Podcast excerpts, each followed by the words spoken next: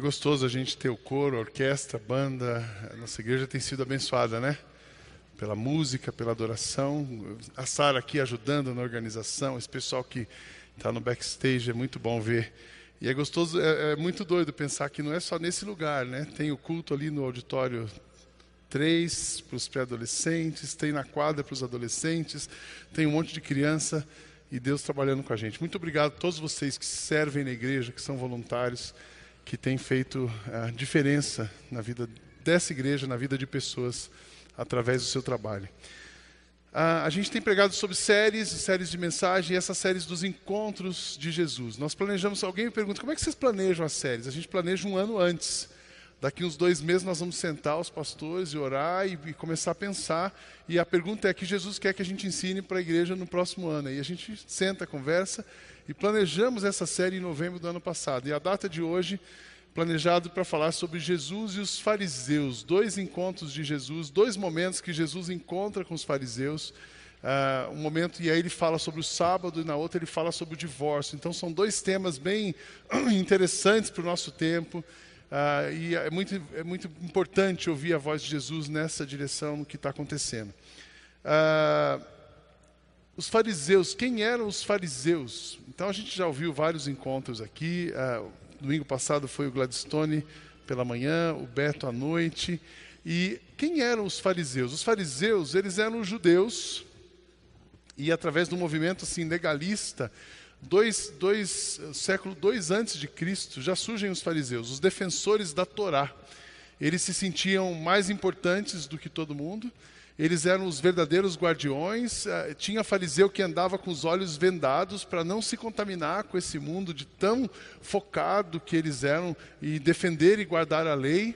Ah, e, os, e, esse movimento dos fariseus, porque eh, o judaísmo tinha os fariseus e tinha os saduceus, e eram ah, ambos, um brigava com o outro ali para ser essa, essa visão da, do guardião. Né? No cristianismo, com o advento do cristianismo, então o fariseu ele era bastante manipulador, ele manipulava, ele decodificava a lei e a palavra de Deus do jeito que ele entendia para proteger e criava situações. Era uma pessoa assim um pouco controversa. Ah, e no tempo de Jesus, com o cristianismo, os saduceus enfraquecidos, os judeus se tornam ainda mais fortes. E Jesus falando, então ficava o que Jesus falava e os fariseus trazendo a lei, trazendo a Torá para dizer, ó, está tudo errado. E na verdade, eles procuravam um jeito de matar Jesus. Então eles, eles não seguiam Jesus para para ouvir o que Jesus estava dizendo. Eles seguiam Jesus para mostrar o que eles achavam que estava errado em Jesus, porque eles achariam alguma coisa para pegar Jesus. Então é uma coisa controversa, é um, é um pessoal é, xiita, são xiitas do nosso tempo, xiita chaato, né? Eles, eles, ao mesmo tempo que eles evocavam a lei, eles defendiam aquilo que Deus falava, eles falavam disso para matar Jesus. O coração deles estava é, pensando na morte, na destruição. A motivação deles era ruim. Então, fariseu, farisaísmo e cristianismo não combina. Quem tem, no nosso tempo, a gente costuma dizer, fulano é meio fariseu. Quando a pessoa tem um comportamento manipulador, xiita, aí ele, ele é o fariseu do nosso tempo. Né? Ah, mas, para começar, eu queria fazer um paralelo com vocês. Lembro que toda essa mensagem, e na íntegra, os te, o texto completo que eu estou me apoiando aqui, ele está no aplicativo. Aí, do texto completo, você tem um esboço impresso, ah, e as imagens para nos ajudar no apoio da comunicação. Então, assim, para você entender como é que era a cabeça de um fariseu e Jesus, o fariseu ele pensava na lei, ele evocava a lei, e Jesus falava da essência. Então, o fariseu dizia: Não adulterarás. O que significava adultério para um fariseu? Se você deitou com outra mulher, você adulterou. Jesus fala o seguinte: estou preocupado com a essência. Se você olhar para uma mulher, você já pecou.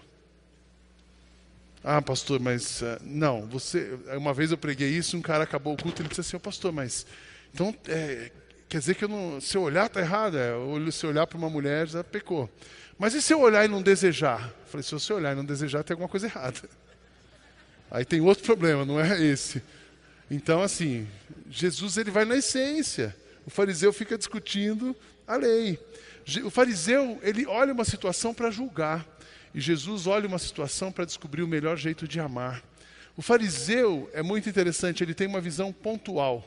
Nós vamos ler um texto que ele olha os discípulos colhendo milho no sábado. Ele olha aquela coisa e diz assim: está vendo? Está fora da lei. Colheu milho no sábado, uma visão pontual. Jesus tem uma visão holística. Jesus ele fala assim: mas eles estão colhendo milho, mas e o discípulo? E não sei o que. Jesus vai virando a cabeça deles para olhar o todo. Jesus não olha um ponto, ele não tem a vista de um ponto, ele tem a vista de todos os pontos, né?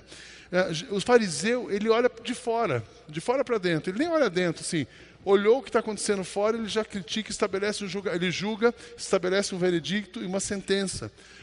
Jesus olha de dentro para fora. Jesus está preocupado com o seu coração, Jesus está preocupado com a sua motivação, Jesus está preocupado por que, que você faz as coisas e não aonde você chega. Uh, o fariseu ele tem um olhar humano das coisas. Ele olha as soluções do ponto de vista humano, homem com homem. Jesus olha uma coisa do ponto de vista divino. Ele é, sabe, por uma razão muito simples, porque ele é Deus. Ele sendo Deus, ele vai olhar do ponto de vista divino e o bem da humanidade. Uh, a, o fariseu, a conclusão que ele chega sobre um assunto é sempre uma proposta separatista, conflituosa.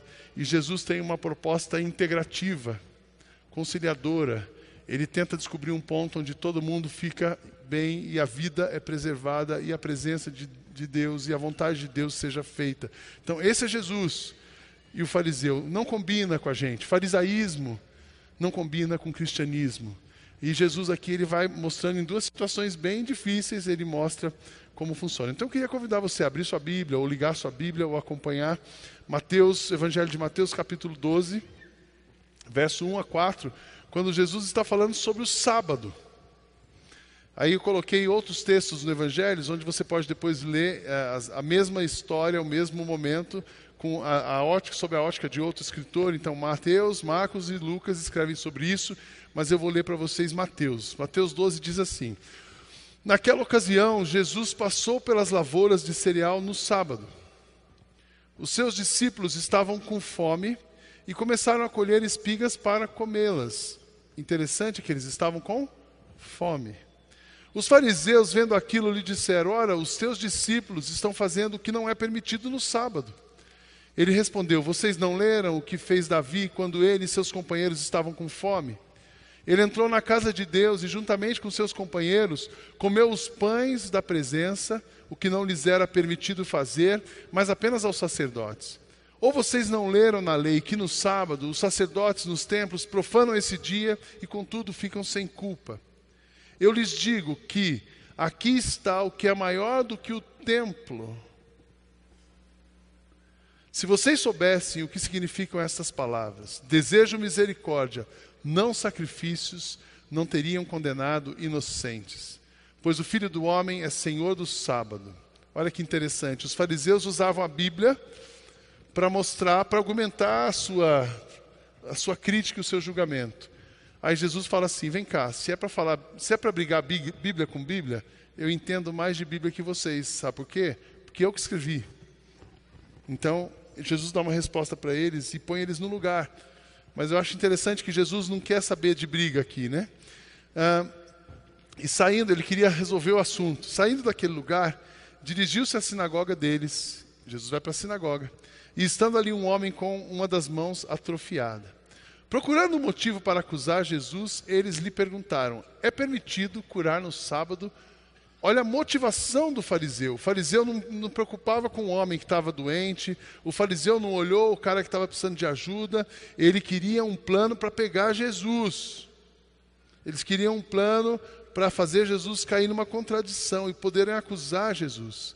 Então, essa, diante dessa pergunta, é permitido curar no sábado? Ele, Jesus respondeu: Qual de vocês, Jesus foi no ponto, porque o judeu, qual de vocês, se tiver uma ovelha e ela cair num buraco no sábado, não irá pegá-la e tirá-la de lá? Lembra que judeu é muquirana, né? Então ele fala na língua do judeu assim: ó, vocês, se forem perder dinheiro, vocês vão lá no sábado. E aí ele continua: quanto mais vale um homem do que uma ovelha? Portanto, é permitido fazer o bem no sábado. Então ele disse ao homem: estenda a mão. E ele estendeu, e ela foi restaurada, e ficou boa como a outra. Então os fariseus saíram e começaram a conspirar sobre como poderiam matar Jesus. O fariseu estava olhando a lei, Jesus estava olhando a essência do sábado. E tem três ensinamentos que eu quero dividir com vocês aqui, olhando esse texto rapidamente, para a gente mudar depois para um outro encontro, para um outro encontro com outro grupo de fariseu. Primeiro ensinamento é o que, que Jesus estava dizendo nesse encontro. Primeiro, Jesus é Deus e as suas palavras estão acima da lei, por uma razão muito clara: Ele criou a lei. O que ele diz, as palavras de Jesus são maior do que a lei. Quando perguntaram para ele no que a lei se resume, ele diz: a lei se resume em duas coisas: amar a Deus acima de todas as coisas e amar o próximo como a si mesmo. Se você amar a Deus, amar a si e você amar o próximo, pronto, você cumpriu. E Jesus vem e diz: não é, não é isso que vocês estão falando, eu não estou descumprindo, eu só estou colocando em prática porque eu estou valorizando a essência, e o que eu digo é muito mais importante do que isso. Aí um exemplo é isso: no coração já pecou. Se você, você não precisa deitar com uma mulher para adulterar. Se você olhar para uma mulher e desejá-la no seu coração, você pecou. Você não precisa, a oração, a oração que uma pessoa faz e para aparecer para os outros, não, não acontece nada, ela é melhor que não tivesse orado. Por quê? A oração que é feita para aparecer não é para oração para ajudar alguém. A lei, a lei checa o efeito. Jesus estava dizendo assim: a lei precisa nos levar, a lei precisa corrigir a lei existe para mostrar o seu pecado, o seu coração pecaminoso, corrigir a sua motivação para você agir de uma maneira certa. É para isso que serve a lei. A lei não serve para você condenar uma pessoa, a lei serve para você perceber quão pecaminoso é você, a sua carne, a sua vontade. E aí você mudar de ideia. Jesus se preocupa muito com o que está acontecendo dentro, não com o que está acontecendo fora. Nessa parte do sábado, eh, os discípulos estavam comendo, eles estavam com fome. E Jesus justifica, mostra na, com trechos e fatos do Antigo Testamento, dizendo: olha, é, se alguém está com fome, ajuda essa pessoa a parar de ter fome no sábado. Se alguém está doente, ajuda essa pessoa a não sentir, a ser curada, a não ficar doente, não correr o risco de morte no sábado. Esse negócio do sábado é tão forte no judaísmo e óbvio invade o cristianismo eu não sei se vocês sabem, a comunidade judaica é muito forte ali em Genópolis, em São Paulo. É um dos lugares que mais se concentra judeus. Então, ah, alguns prédios em Genópolis, você entra no elevador de sexta para sábado, você só fala o andar, ele leva você no andar, porque o judeu não pode apertar o, o botão, porque apertar o botão é um trabalho. Então ele não pode trabalhar no sábado. Se você apertar o botão, você trabalhou. E como é que você vai para o elevador? Aí, para não ir de escada, o elevador é adaptado. Ah, tem a questão do, do, do, da, dos dias, o dia do perdão. Eu conheço um judeu que ele fala assim: olha, o dia do perdão, o dia que antecede o dia do perdão, eu faço o seguinte: eu peco, peco, peco, peco, peco, peco. Porque no dia seguinte eu vou lá e é o dia do perdão. Eu, eu ouvi de uma outra pessoa judia essa, uh, um tempo atrás, ela dizendo assim: Olha, eu não acredito no judaísmo, para mim é uma história. Eu sou uma judia, sou judia, mas eu acredito na história. Mas no dia do perdão eu acredito, porque é um dia da gente se limpar. lei, lei. Jesus não olha a lei, Jesus olha a essência, Jesus olha a motivação. O que, que é o sábado? Da onde vem essa ideia do sábado? O sábado vem da criação. No sétimo dia, Deus descansou. No sétimo dia, Deus parou para ganhar energia, para se recuperar, para refazer, se é que ele precisa ser refeito. Mas ele ensina para a gente que você, depois de um tempo de trabalho, você precisa parar para ganhar energia. Ele não está dizendo do dia, ele está dizendo desse princípio. Ao fariseu disse, não, é o sábado. Alguns cristãos do nosso tempo dizem que é o sábado. Eu tenho uma vez uma pessoa falou para mim assim: você realmente vai ser convertido quando você começar a passar a guardar o sábado não entendeu nada do que significa o cristianismo. Mas aí o sábado, por exemplo, quem mora no Iraque, não sei se vocês, eu tenho uma irmã que morou no Iraque. E sabe que, que dia da semana é o fim de semana no Iraque? Quinta e sexta. Então o sábado no Iraque é que dia? É quinta. Então, quando é que todo mundo para? Quinta e sexta, que seria para nós quinta e sexta. A gente que trabalha na igreja, é, o pastor tem folga quando consegue, dia de segunda-feira. Quando é o nosso sábado? Segunda. Então a gente vai parar na segunda. Tem dia que não dá para parar, aí você para em outro dia. Mas o importante é você parar para repor energia, para ouvir Deus. Isso é a lei. Jesus está acima disso. Segunda coisa para a gente olhar nessa, nesse texto. Jesus veio para internalizar a lei. Ele está interessado no seu coração e não naquilo que você faz e que é visível. Se vocês soubessem o que significam essas palavras, desejo misericórdia e não sacrifícios, não teriam condenado inocentes. Misericórdia, compaixão, é isso que Jesus olha, a sua motivação. Jesus se preocupa com o seu mundo interior.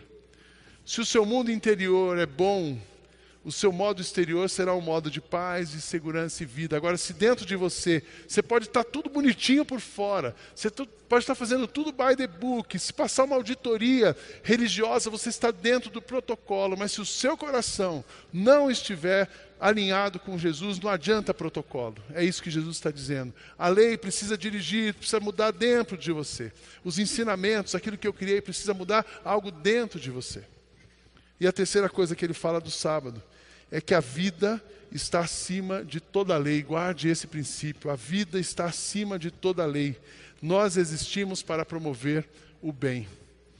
É, aquele, a, a resposta que ele deu, pois o filho do homem é senhor do sábado. Saindo daquele lugar, dirigiu-se à sinagoga, estava um homem com as mãos atrofiadas e procurando motivo para acusar. Os fariseus estavam errados, eles estavam acusando, a motivação errada. Eles não estavam com boas intenções. Ele respondeu, perguntaram se era permitido curar. E ele respondeu: Qual de vocês, se tiver uma ovelha e cair num buraco? Jesus questiona a motivação deles de novo. Porque Jesus sabia que se o judeu vai perder dinheiro, ele dá um jeito de fazer alguma coisa no sábado. Ele dá um jeito de fazer alguma coisa e continuar guardando o sábado. Mas não é isso. E ele estendeu a mão, então ele disse ao homem: estenda a mão, ele estendeu, ela foi curada. Então os fariseus saíram e começaram a conspirar como poderiam matar. Eles estavam pensando em morte, Jesus pensa na vida. A vida vale mais do que qualquer coisa. Toda decisão sábia, baseada na lei, deve valorizar a vida acima de qualquer coisa. Toda decisão que você tomar, quando você precisar tomar uma decisão, o que tem que estar diante de você? A vida é o primeiro princípio, isso não pode ser rebaixado em hipótese nenhuma. Se isso não acontecer, você está agindo como um fariseu. A nossa equipe tem trabalhado bastante, mas eu tenho procurado eh, repor energia. Eu tenho procurado guardar um sábado. Quando é um sábado para mim? Um sábado é um tempo que a gente para para não tomar decisões para não botar a cabeça para funcionar, para descansar a alma e poder se abastecer para de novo voltar ao público. Então, por exemplo, essa semana que passou, na segunda-feira, eu vim para cá, não tinha jeito. Sete e meia da manhã eu já tinha gente para atender aqui, tinha uma reunião. Oito e meia da manhã eu tinha um atendimento. Depois uma gravação, uma reunião. Eu sei que eu consegui parar duas da tarde. Eu quero dar um exemplo para vocês do que, que, que, foi o meu sábado essa semana. Foi na segunda-feira. Aí, duas da tarde, eu estava livre. A minha mulher estava trabalhando, ela dobrou o período na segunda-feira. Aí eu disse: Bom, é, deixa eu agora desligar, não vou tomar decisões e vou cuidar da vida. Então eu fui para o supermercado. Você quer ver um gordinho feliz? É ir no supermercado segunda-feira. As decisões que eu tomei ali no supermercado eram as decisões assim: o que, que eu vou fazer no jantar? Convidei dois casais de amigos para jantar em casa. E aí comecei a pensar na comida. Aí essa comida combina com vinho branco, vinho tinto. Que, qual é o vinho? Decisão mais complicada que eu tomei na segunda é que tipo de vinho eu ia tomar. Aí você fala assim: se você é fariseu, o sermão para você acabou agora, né? O pastor toma vinho? Meu Deus. Toma vinho bom, já falei isso, hein? Vinho ruim vira sagu, vinho bom vai para a mesa. Aí, supermercado. Saí do supermercado, passei numa loja, comprei um negocinho lá para o meu computador. Aí cheguei em casa, lembra que eu estou no meu sábado. Aí eu falei assim, eu preciso fazer alguma coisa diferente para minha cabeça que eu não preciso pensar. Eu peguei um balde, peguei água, um pano, um rodo, é, removedor, cheirosinho, limpei a casa inteira. Deu uma dor nas cadeiras passar pano, e limpando, tirando pó. Minha casa estava limpa, mas eu passei pano para tirar o pó, porque a minha mulher estava trabalhando. Limpei a casa inteira, arrumei a cama, tirei o lixo do banheiro, lavei a louça do, do domingo. E falei assim, pelo menos ela vai ficar feliz. E funcionou, ela ficou feliz. limpei a casa, depois eu organizei minhas contas, depois eu organizei os meus livros que eu estou estudando, então tinha um monte de coisa pendente. Falei, deixa eu ver o que, eu estou devendo na escola para poder estudar. Aí sentei, preparei o jantar, daí recebi os amigos, a gente conversou um pouco, tal, tal, tal. 11 da noite eu fui para a cama, feliz da vida, sem nenhuma decisão. Dormi muito bem a noite inteira. Eu tomei pouco vinho, não tomei muito, para você não ficar pensando mal de mim. Tomei um chazinho de camomila. Velho toma chazinho à noite, né? Dormi super bem. Terça-feira eu cheguei aqui pronto para o meu dia. Esse foi meu sábado. Jesus pede para a gente: para um pouco, cuida da sua família, abastece a sua alma, cuida de você, organiza suas coisas, porque não adianta você ser um pastor lá na terça-feira, decidindo um monte de coisa e a sua mulher está infeliz em casa. Não adianta você ser um religioso que guardou o sábado, mas no dia você foi para a igreja no dia de sábado, mas a sua mulher e a sua família ficaram abandonadas porque você estava na igreja. É isso que Jesus está dizendo. Então, guardem o sábado, tirem tempo de descanso, tirem tempo para abastecer a alma, tirem tempo para cuidar da sua família, tirem tempo para cuidar da, e manter a sua sanidade emocional, espiritual, física. Faça alguma coisa. É isso que Jesus está dizendo, porque a sua vida vale mais do que um período de um dia. Não reduza o bem-estar e o cuidado da sua vida e o abastecimento da sua alma a um dia da semana. Não seja fariseu. O fariseu se contenta em guardar um sábado. Ele quer que você viva a vida e guarde a sua vida e se prepare para a vida. Amém, irmãos? É isso que Jesus estava ensinando. A decisão sábia passa pela vida. A decisão farisaica é pontual. Então separe tempo. Separe tempo. Um dos paradigmas para a gente que cresceu na igreja para a gente, o que era um crente bom quando eu era criança? Era o crente que vem quarta-feira, vem domingo de manhã na IBD, depois ele fica para o culto, ele volta para a união, ele volta para o culto da noite. Crente bom tem que vir de manhã, de tarde e de noite. Se ele não vem de manhã, de tarde e de noite, ele não é um crente bom. O fariseu olha assim.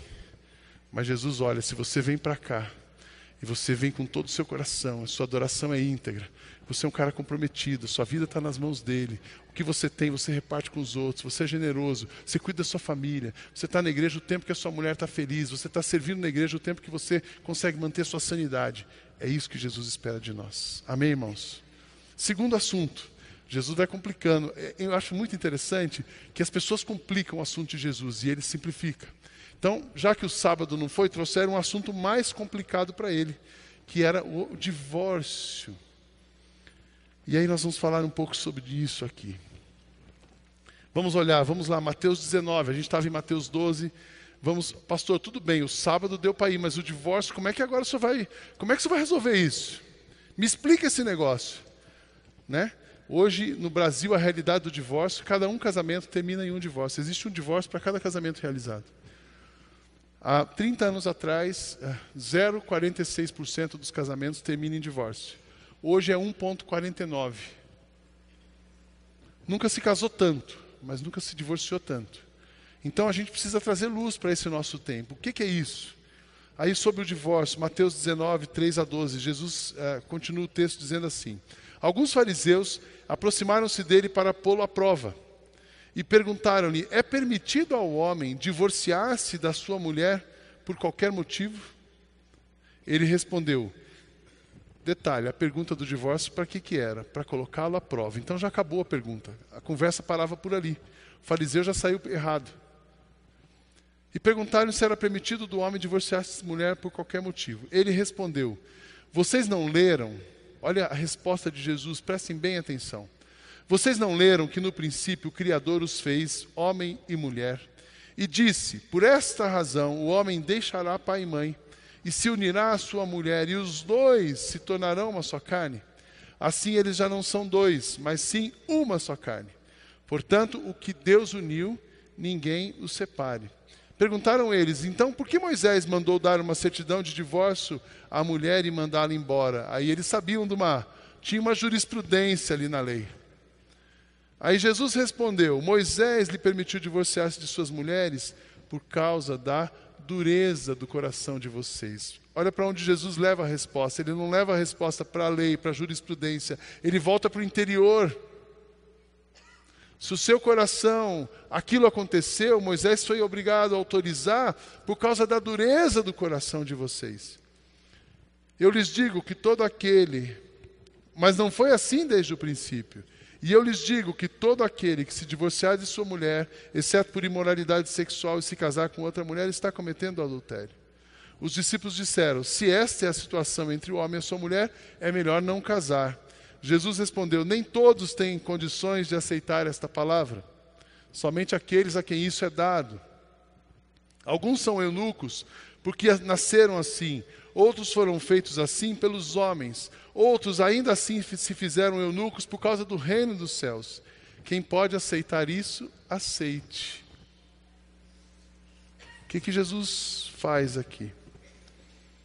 A primeira coisa que Jesus faz quando ele é abordado pelo fariseu, ele, ele fosse, se fosse eu, é que Jesus é sábio, é sábio, amoroso, perfeito. Ele sabia que o fariseu só queria causar. Eu já falo assim, fariseu, sai fora, não tenho tempo para você. Acabei de responder, isso eu não vou responder. Vai plantar mandioca em outro lugar. Eu já mandava o fariseu plantar mandioca. Mas Jesus não era mal educado, né? Então ele fala assim: vem cá. Primeira resposta de Jesus para aqueles fariseus foi a resposta da vontade de Deus. Jesus responde e explica, começando reafirmando a vontade de Deus para o casamento, para a família. Jesus começa a, a, a, conversa, continua a conversa, explicando o conceito do casamento. Ele não só fala a vontade de Deus, mas ele fala do conceito do casamento. Ele fala assim: casamento é para sempre. Uma pessoa que se casa de verdade, ela casa para sempre porque os dois eles deixam. O que é casar de verdade? É deixar o pai, deixar a mãe. Os dois se unem, se unem emocionalmente, espiritualmente, intelectualmente, toda a união carnal, e eles se tornam uma só carne, um pedaço dele está unido. E eles, se eles se tornam uma só carne, eles nunca vão se separar, porque o que Deus uniu não separe o homem. Esse é o conceito de casamento. E isso não muda. Marcos Gladstone, você é casado com a Sandra. 30 anos. Marcos, eu posso cortar sua mão? Não. Sandra, eu posso cortar sua perna? Não. Ninguém aceita cortar um pedaço do nosso corpo. Uma vez que você está casado, você jamais vai aceitar cortar um pedaço do seu corpo. Isso é casamento. Isso é casamento. Então Jesus começa reafirmando o conceito do casamento. Segunda coisa que ele explica, ele tem, mas ele também mostra o efeito do pecado na vida do homem, como esse efeito afeta os conceitos. Ele fala, ele tem uma visão do pecado e fala o que? Da dureza do coração. Ao mesmo tempo que Deus institui um modelo de casamento, tem uma coisa atrapalhando isso aqui. Tudo isso Jesus na resposta de Jesus. Olha para onde Jesus ele fez uma ressonância do, da resposta da pergunta do fariseu. E ele fala assim: por causa da dureza do coração, porque o coração do homem não muda, esse casamento não acontece. Por causa da dureza do coração, muitos não conseguem praticar isso que está acontecendo aqui. E isso acaba tendo um efeito muito ruim. Mas se tem um efeito ruim, aí o olhar de Jesus é amplo, compassivo e restaurador. Mas temos que entender por que, que tem um efeito ruim. Se é o mal do coração, muda. Se não teve jeito, manda embora. Se não teve jeito, fica sem casar de novo. Se não teve jeito, não se casa. Se tiver um jeito de não se casar, já que você tem um coração tão duro, não vai ser capaz de amar uma pessoa e se entregar para ela, não se casa. Percebe que Jesus amplifica a resposta? Ele amplifica a resposta mas não para acusar ninguém. Ele amplifica a resposta não para matar ninguém, ele amplifica a resposta para poder ajudar uma pessoa a encontrar uma solução. E esse olhar de misericórdia de Jesus, esse olhar de misericórdia, não de sacrifício, faz com que a pessoa, a, ele leve a pessoa a buscar uma solução para o seu casamento. Jesus se preocupa com o mundo interior. E ele faz a, a, aquela resposta do fariseu, ele faz a, aquele homem olhar, aqueles homens olhar para o divórcio não como casou, fica, não casou, separa. Casou, fica, aguenta qualquer preço, está certo. Não casou, casou, separa, está errado e condenado. Ele saiu dessa, desse negócio binário e veio para uma coisa mais ampla. Ampla, restauradora, integrativa, amorosa.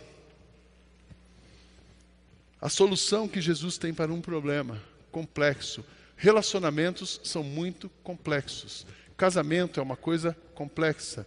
Eu tenho 31 anos de casamento, vou fazer 31 em janeiro, em, em março, já estou com 31 na cabeça. 30 anos de casamento, completaremos 31 em março. Tenho 49 anos, namoro a Kátia desde os 15. Eu tenho 34 anos da minha vida com ela, mais de dois terços da minha vida com ela. Não é uma coisa todo dia feliz, Doriana. A gente acorda bonito todo dia, a gente acorda ah, sorridente todo dia. Não. Tem um monte de coisa na vida de uma família. Tem um monte de história que a gente traz, que pesa no casamento.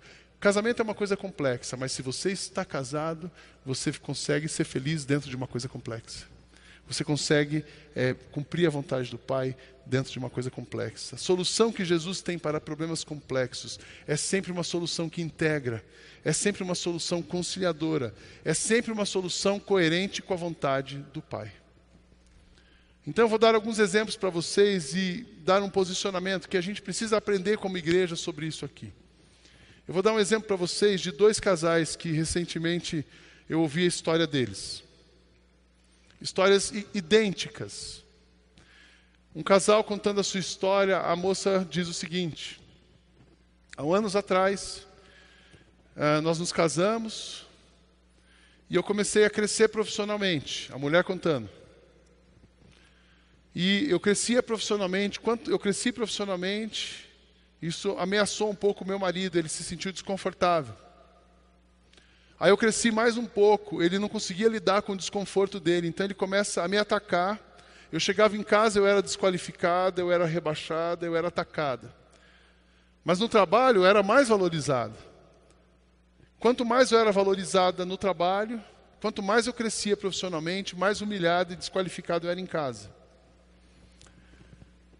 A mulher disse: Eu sou crente, como é que eu lidei isso? Crente não se separa. Então, não se separa. Eu comecei a trabalhar, viajar nas minhas, dentro do meu trabalho, das promoções, eu viajava muito. Então, durante a semana, alguns dias eu viajava. Nos outros dias eu resolvi fazer uma pós-graduação, porque eu voltava bem tarde para casa, eu não precisava ver aquela pessoa que me rebaixa. No fim de semana, como eu sou crente, eu me enfiei na igreja. Então eu trabalhava muito na igreja. Então foi mais um problema, porque valorizada no trabalho, supervalorizada na igreja, porque na igreja eu conseguia ajudar, eu estava bem financeiramente, eu contribuía, então eu era supervalorizada na igreja. E o meu marido, mais bravo ainda comigo. Só que teve uma coisa: o meu marido percebeu o que estava acontecendo. O problema não era o meu sucesso, o problema era a incompetência dele de lidar com o meu sucesso. Então ele procura o nosso pastor, uma mulher me contando a história. Ele procura o nosso pastor e diz assim: o nosso casamento está acabado. Mas eu sei que o culpado pelo casamento estar tá acabado sou eu. Porque eu não estou conseguindo lidar com o sucesso da minha esposa e eu estou agredindo, desqualificando a minha esposa. Então nós precisamos de ajuda. A mulher, no primeiro momento, ficou brava, com ele de ter exposto a situação, mas eles receberam ajuda, apoio, orientação e estão casados. Eles dizem: Nós estamos casados, estamos bem, já vão ter dois, o segundo filho agora. E esse casamento foi restaurado. Percebe um princípio? O que estava sendo desobedecido? O princípio da liderança masculina. Aquele homem liderou sua família, aquele homem amou a sua família, aquele homem lutou pelo seu casamento. Ah, mas não é a mulher que tem que lutar, marido, amem as suas mulheres como Cristo ama a igreja. Então, se você cumpre uma essência, um princípio, se o seu coração está amolecido, o coração daquele homem amoleceu. Porque deve ter sido muito difícil. É difícil para um homem admitir as suas falhas. Sim ou não, meninos? Muito. Muito. Para todo mundo. Mas para um homem, mais ainda. Mas ele admitiu as suas falhas, a sua responsabilidade e consegue, pela graça de Deus, reverter o processo. Eu tenho uma outra história. Uma moça que também começa a crescer profissionalmente. Quanto mais ela crescia profissionalmente, mais desqualificada ela era em casa. E ela então começa, mesmo sintoma, desqualificada, trabalha, viaja, porque aí não precisa encontrar, não precisa voltar para o lugar onde ela é desqualificada. Aí ela viaja, aí ela arruma outro trabalho, aí ela vai fazer uma pós-graduação, porque quanto mais tempo ela ficar fora de casa, ela ela é menos desvalorizada. Ela fica onde ela é valorizada e acolhida.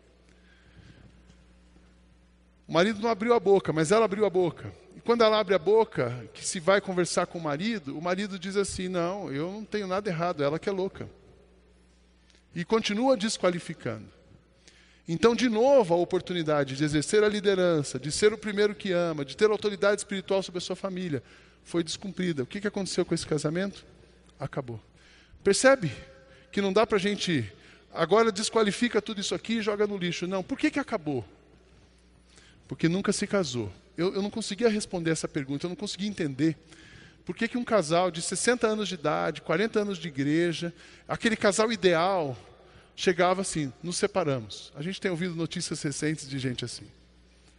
Eu não conseguia entender porque um casal que teve aquela festa maravilhosa, seis meses de casamento, se separou. Eu não conseguia entender porque um casal com três anos de casamento se separou. Hoje eu entendo. Porque para se casar, um casamento só acontece quando você deixa pai e mãe e você se une. E quando você se une, se torna uma só carne, você paga qualquer preço para que o seu casamento seja preservado. Você, um homem que se casa com uma mulher, está disposto a negar-se a si mesmo para que a sua mulher seja amada como Cristo se negou a si mesmo para nos amar. Amém? Entende o casamento? Então, um casamento que não acontece isso, nunca se casou. Por isso, é isso que a gente tem ensinado nos nossos cursos. Nós temos ensinado nos nossos cursos o seguinte: se você não, se você, às vezes você pensa que está casado, mas você não está. Porque se você não deixou e não se uniu, você não está casado. Seu casamento corre um risco. A gente, como igreja, quer te ajudar a casar, porque Deus, quando Deus une alguém, Ele quer que alguém fique junto até o fim. Nós acreditamos nisso. E nós trabalhamos para isso. A gente só não consegue fazer uma coisa: amolecer o seu coração. Porque a dureza do coração é, é uma decisão sua, é o pecado, não é a gente. Tem uma outra história que eu gosto de. Jesus ele olhou e ele abriu um espectro grande aqui para falar sobre o divórcio. Ele fala de sexualidade, ele fala do eunuco, que nunca tem gente que não nasceu para casar. Nunca deveria. E Paulo depois escreve: é melhor que você fique no estado que você se encontra. Tem gente que o celibato, Jesus traz para essa história do divórcio o celibato, ele traz a separação, ele traz a conciliação. Ele... Quando Jesus olha uma coisa, gente, ele olha uma coisa por uma visão sistêmica, completa. Tem um outro caso aqui de um aconselhamento que foi muito interessante. Eu recebo um, ca um casal e tinha uma situação difícil que fez o cara ir para fora de casa. Então eles, eles já estavam separados fisicamente. Ele saiu de casa. E eu chamo então a esposa e o casal e começa um processo. Olha, a vontade de Deus é que vocês casem e tal. E começo a ajudar nesse processo. Num processo de reconstrução, ele continuou fora de casa por uns 5, 6 meses. Durante esse processo, a gente é, é, tentava entender o que estava acontecendo naquele casamento. E uma das coisas que acontecia era o seguinte: aquele moço de 42 anos, 40 e poucos, 42 anos, ele saía durante a semana, de quinta-feira à noite, ele ia jogar futebol com os amigos. Dos amigos, ele já emendava numa cervejada. E da cervejada, ele chegava meio em casa, duas, três da manhã. Qual mulher suporta isso? Nenhuma. Então eles trazem isso. Eu vou tentar entender por que, que um homem de 42 anos, casado, pai de três filhos, chega em casa bêbado depois de jogar futebol com os amigos. Aí eu descubro na conversa com esse homem que aos 18 anos o seu pai, com quem que ele jogava bola? Com os amigos dos 18 anos, com os amigos da adolescência. Aos 18 anos o seu pai morre. E ele volta para aquele momento, ele nunca conseguiu superar a morte do pai. O pai estava vivo, ele não viveu o luto do pai. Então, de vez em quando, aquele homem de 42 anos voltava para um papel de um menino de 18 que estava tentando. Aí, o menino de 18 ele joga bola com os amigos, ele chega tarde, ele dá trabalho para o pai. Enquanto ele não vivesse o luto e sepultasse o seu pai, aquele menino de 18 apareceria no casamento. Então eu chamei um outro pastor, falei assim: cuida dele, ajuda ele a enterrar o pai dele enquanto eu estou cuidando do casal.